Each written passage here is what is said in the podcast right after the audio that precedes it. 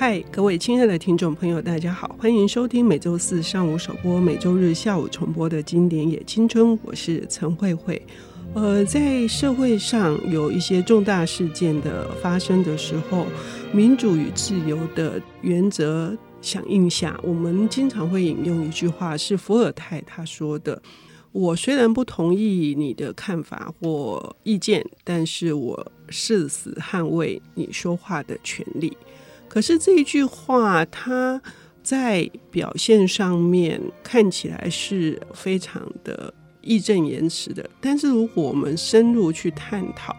在什么状况底下发生过什么样的事情，以至于有很多人要来呃用这个原则去面对一些不公平、不公义，或者是前置言论自由这件事情。今天我们邀请到的领读人是呃小木马文化的副总编辑陈怡璇小姐，她要为我们带来的这本书是乔治·欧威尔的《动物农庄》。可是呢，因为她的工作的关系，她用一个呃，先用一个比较特殊的角度哈来谈这个《动物农庄》，我觉得非常有意思。我很想听她多说一些。怡璇你好。慧慧姐好，很开心今天可以跟大家再来分享《动物农庄》这本书。嗯、对，嗯，呃，乔治·欧威尔他之前也有一部经典《一九八四》嘛，哈，其实都含有政治的意涵的。可是这本很不一样，它是一个寓言。嗯嗯嗯。呃我最近就是，当然这两天我又把那个《动物农庄》又非常仔细的又呃读了一遍哦。我已经有点不记得，这是我这虽然我还很年轻，但是我也读了很多次。我想在我最开始读的时候呢，是很懵懂，那可能开始对一些社会学、政治学有兴趣的时候，呃，有老师曾经就是推荐我们一起来读这个书哦。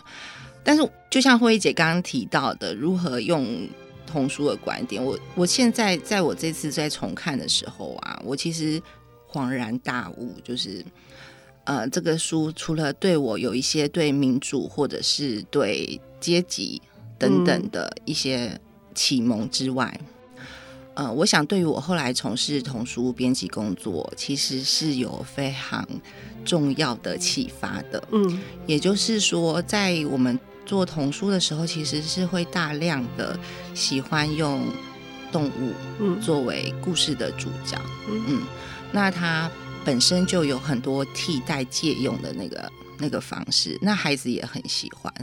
那我也发现说，其实《动物农庄》它原本的一开始出版的名字就是叫《动物农庄：一个童话故事》。嗯嗯。它适不适合就是单纯的童话呢？我觉得它是啊，它是一个单纯的童话，就是呃不同的动物其实也还跟它的在人类观点的习性有一点相关了，就比如呃或者是像里面的主角就是猪嘛，最聪明的是猪，嗯，不过其次是狗，对，是，然后比较人云亦云的或是好操弄的是羊，就是它有它被一些刻板印象啊。呃所复制就是他给他一些性格，可是实际上我们就是像我现在知道说，其实猪在动物里面就是科学家研究，它是真的非常聪明的。嗯，对，嗯，那它是一个非常单纯的童话故事，因为这个故事就是告诉你，呃，这些动物们因为每天辛苦的工作，然后觉得他们的农场主人这个人类啊，就是每天喝酒，然后一直压榨我们，很生气，所以。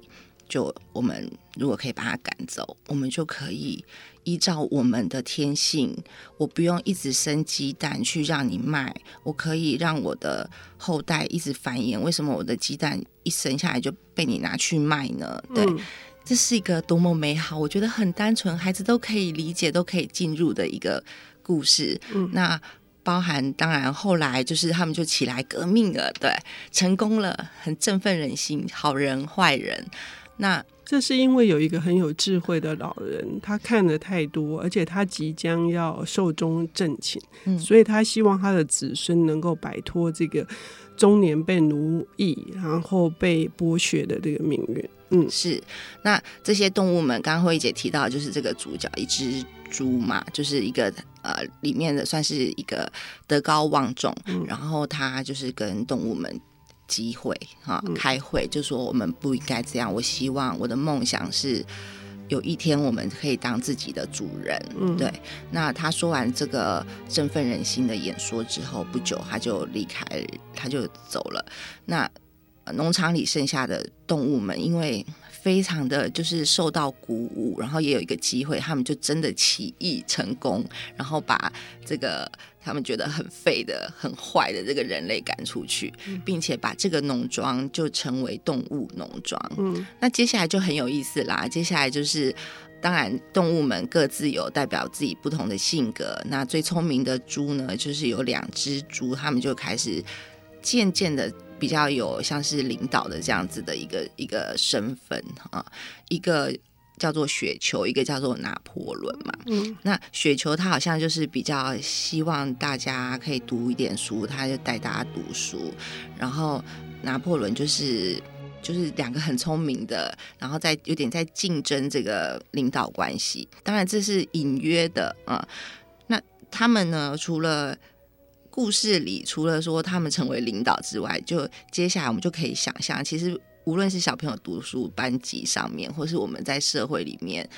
政党、国家，其实就会需要律法，需要需要校规啊、班规啊，然后国家的法律，他们也弄了一个法律啊。那这个法律呢，就是就是说，哎，我们七戒哦，对对，动物七戒啊，非常口号，很振奋人心的，嗯、什么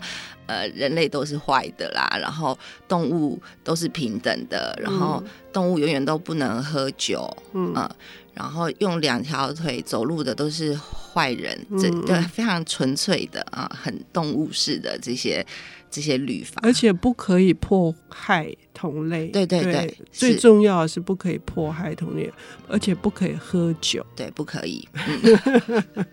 喝酒会误事，会变成他那个主人一样昏庸。对对。然后还有就是，因此每个动物都需要被善待嘛。嗯、就我们现在成立了我们自己的农庄，然后大家不会被压榨，不会一直工作，嗯，然后老了可以退休，嗯，然后也有一个美好的想象，说，哎，以后那一块地就是农场的那一块地呢，就是大家。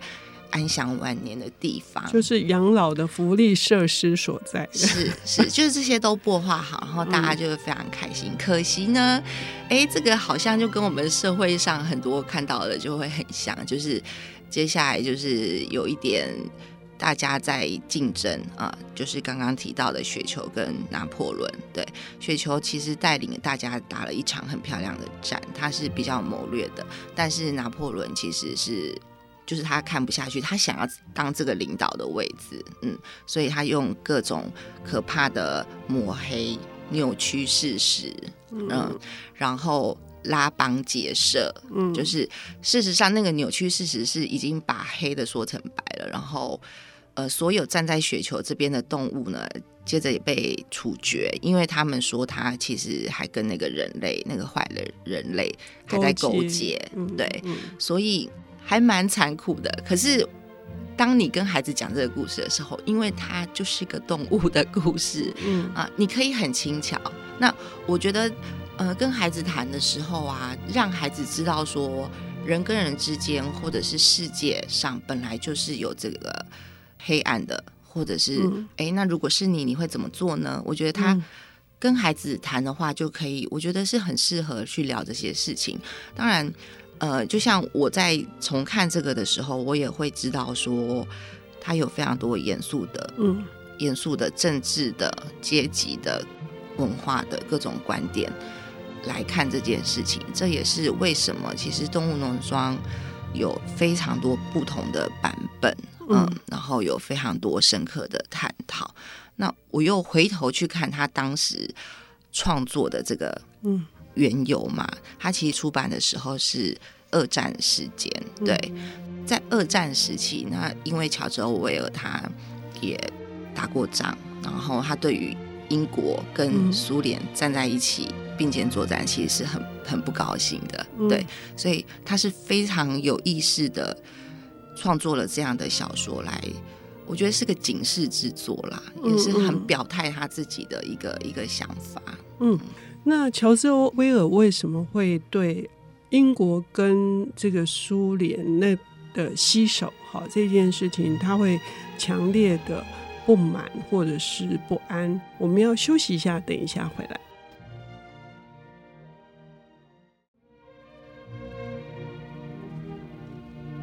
欢迎回到《经典也青春》，我是陈慧慧。我们今天邀请到的领读人是小木马文化的副总编辑陈怡璇小姐，她为我们带来的是我们可以用儿童的版本来带领孩子读《动物农庄》，同时呢，我们也可以听听她讲一下这本书欧威尔在创作的时候，呃，他真正想要表达的是比较深刻的意涵是什么。怡璇，我们上半段已经谈到了，嗯、事实上这本书有一部分是在乔治·欧威尔是在抗议这个英国跟苏俄的苏联的这个结盟，哈。那在故事里面，当然他会有一个巧妙的安排，可是重点还是在于说，当动物农庄渐渐的产生的这个。造神，然后又变成另外有一个阶级，虽然是猪哈，是拿破仑，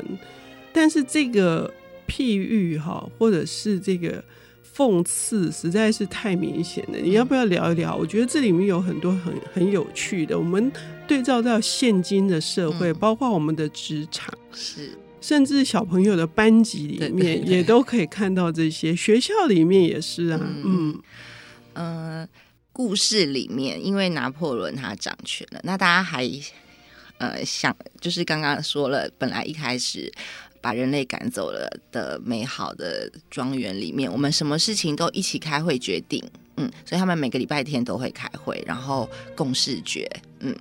可是到后来呢，这个拿破仑掌权之后啊，他就说也太麻烦了，不用不用这样开，我们弄个委员会，那这个委员会就。他们几只当权者，就是拿破仑的和他的一些猪啊、狗啊，嗯，他们就用委员会的形式。那至于所有的新的规定，就用布达的方式啊，或者是刚刚有说啊，呃，黑的好像变成白的，因为他们真的就是在造神。然后原本大家一起呃开创新局的这个雪球被赶出去，然后它成了一切就是。万恶的元首，那其他动物们呢？就久而久之啊，就也觉得说，嗯，以前那个什么动物七戒是是怎么说的，也慢慢忘记了。呃，以前雪球带领我们打胜仗的细节也忘记了。其实你看的时候会会觉得说，嗯、哎呀，人人真的每一个人健忘，真的非常健忘。然后一个新的论述被形塑出来的时候。他如何的被加强、被强化，然后如何的去颠覆过去曾经我们相信的事情的这个，其实真的会很警惕。嗯、那确实，我觉得跟孩子谈这些严肃的事情，其实是只要我们用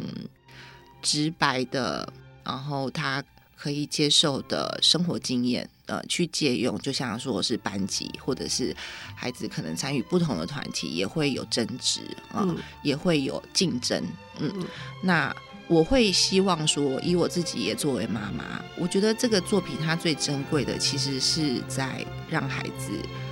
给孩子一个勇气。我觉得人要有勇气是很不容易的，嗯、就是你在这个过程中，然后你看到，哎，你好像记得什么才是正义，你好像记得我们原本有一个理想，可是渐渐的，也许遗忘不是你的错，嗯，可是你要如何提醒自己不要容易遗忘，嗯。啊，然后如何提醒自己聪明的发生，嗯、啊，因为。有时候你发生，你遇到太残暴的，你就被砍了、被杀了嘛。嗯、就是我觉得做父母，其实在这个作品里是有非常多可以跟孩子谈的。嗯、那回到自己身上，就刚刚慧慧姐谈，呃，在职场里面，其实职场或是我们每个人都投票，我们我们现在活在一个我们号称是很民主的社会里面，这些观察就会非常有趣。就是你现在去对应说不同的政党政权，最终这样的一个作品提醒我们，一个完全的权利是有多么的可怕。呃、嗯，我相信这样的一个作品之所以成为经典啊，除了他当时原本就有一个很严肃的对于政治国际情势一个很重要的提醒和控诉，就是他其实是很不开心英国政府和苏联的联盟的结合，因为其实苏联正在成为一个极度可怕集权的国家。嗯嗯，那但是即使今天几十年后我们再来读它。包含我们自己台湾的社会也历经了一个民主化的呃种种不同阶段的过程，我觉得非常有意思，嗯呃，很适合跟孩子读，很适合跟学生们讨论啊，嗯嗯，然后更适合我们成为大人的自己的很多的自我提醒。嗯，刚刚讲说苏联正在发生一些可怕的事，具体来说是他们是在做大清洗。就是把一些有不同的意见或不同的声音的人，就毫不留情的铲除掉，甚至只是沾了一点边，都很怕它会呃扩散。哈，那呃，其实这件事情跟呃动物农庄后来他们这一些健忘，而且就是已经就是有很。根深蒂固的这种奴性的这些动物来说，最后导致的是更大的悲剧，不是吗？嗯，是。呃，其实读者如果看过的话，不知道还记不记得最后的那个故事发展，其实还很可怕的。因为呢，拿破仑他们，你要你要破梗嘛，你要让大家去 去去读嘛。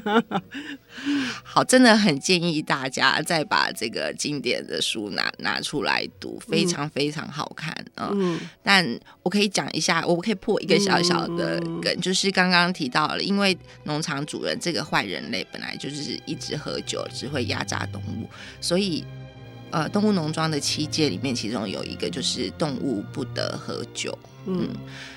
可是这个拿破仑后来呢？其实也开始喝酒，并且还去用他们的物品，就是一物一物去换了更多的威士忌进来喝。那他们自己住在他们的那个房子里，会在那边喝酒。可是他告诉大家的是：你们记错了，不是不能喝酒，是动物不得饮酒过量。过量，对，就是很荒谬，但。故事的发展到后来，其实是会让人以大人的角度是不寒而栗。嗯、我想对孩子来讲，这是很好的提醒，就是人其实是有可能改变的。嗯，嗯，人有可能改变，社会也有可能改变。那我们如何让自己成为一个，嗯，我想理想嘛，是吧？就是我觉得人是需要一点理想在在生活的。那我们怎么？让自己的理想保持一点清澈的一个土壤，我觉得这是一个很棒的作品。嗯，